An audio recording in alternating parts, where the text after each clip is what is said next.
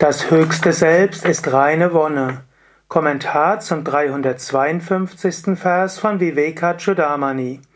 Shankara schreibt, das höchste Selbst ist ewiges, non-duales, ungeteiltes, reines Bewusstsein. Es ist Zeuge des Gemüts und des Intellekts, Adi Sakshin, Buddhyadi Sakshin, anders als etwas grob und feinstoffliches. Es ist das, was mit dem Wort und der Vorstellung Ich bezeichnet wird. Es ist das innerste Selbst und die Verkörperung der ewigen Wonne. Diesen Vers kannst du auch im Alltag öfters gebrauchen, in einer abgewandelten Form. Du kannst dir sagen, in der Tiefe meines Wesens bin ich Sein, Wissen und Glückseligkeit. Mache dir bewusst, an der Oberfläche meines Geistes sind Gedanken und Sorgen und Emotionen und so weiter.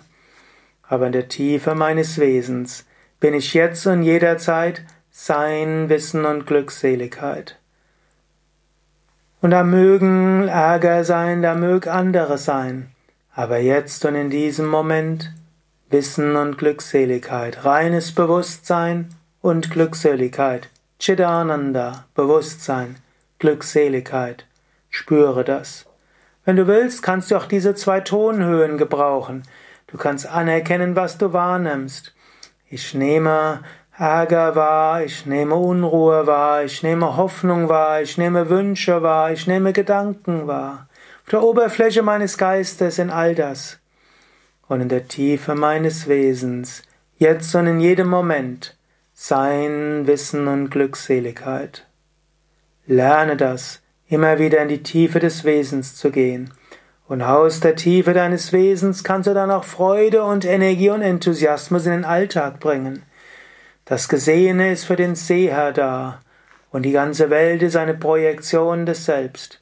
So kannst du auch aus deinem Selbst heraus Freude in die Welt projizieren.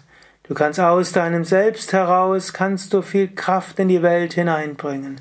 Aus deinem Selbst heraus bekommst du Liebe, Enthusiasmus und Freude.